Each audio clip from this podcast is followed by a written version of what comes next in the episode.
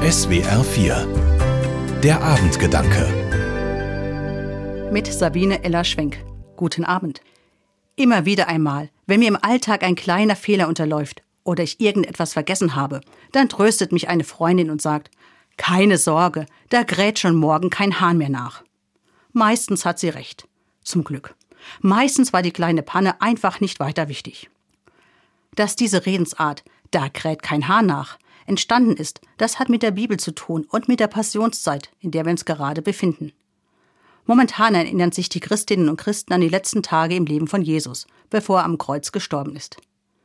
In dieser Geschichte spielt der Hahn eine ganz besondere Rolle.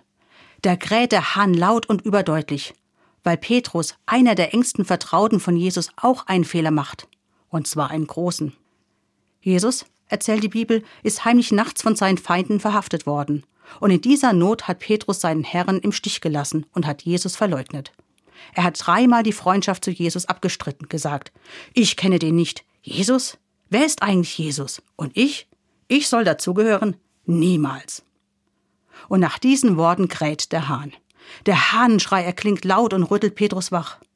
Und Petrus erinnert sich, dass Jesus ihn gewarnt hat und gesagt hatte, Amen, das sage ich dir, heute, in dieser Nacht, noch bevor der Hahn zweimal kräht, wirst du dreimal abstreiten, mich zu kennen. Von wegen, da kräht kein Hahn nach. Das Gegenteil ist der Fall. Der Hahn erinnert Petrus an sein Verrat, an sein mangelndes Selbstbewusstsein, an fehlendes Vertrauen in den Glauben und an die Freundschaft. Schwächen und Fehler, nach denen der Hahn kräht. Laut und überdeutlich. Und Petrus durch Mark und Bein geht. Nie wird er diese Nacht vergessen. Er wird aber auch nie wieder diesen Fehler begehen. Einen Fehler, der so groß ist, dass der Hahn danach kräht. Hat er in jenem Augenblick nicht zu Jesus gestanden, so wird er mit dem Hahnenschrei zu einem, der sich bekennt. Daran erinnert mich der Hahn. Ich kann mich ändern. Ich kann zu dem stehen, die ich bin, was ich bin. Ich muss meinen Glauben nicht verleugnen, sondern ich kann mich frei dazu bekennen.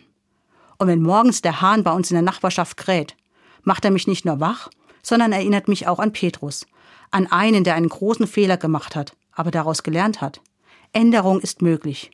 Von wegen, da kräht kein Hahn nach. Petrus und seine Umkehr kann ich nicht vergessen. Zeigt sie mir doch, steht zu dir und deinem Glauben. Das höre ich, wenn der Hahn kräht. Sabine Ella Schwenk, Altenkirchenpfalz, Evangelische Kirche.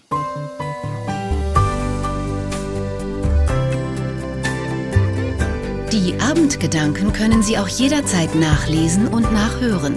Im Internet unter swr4.de.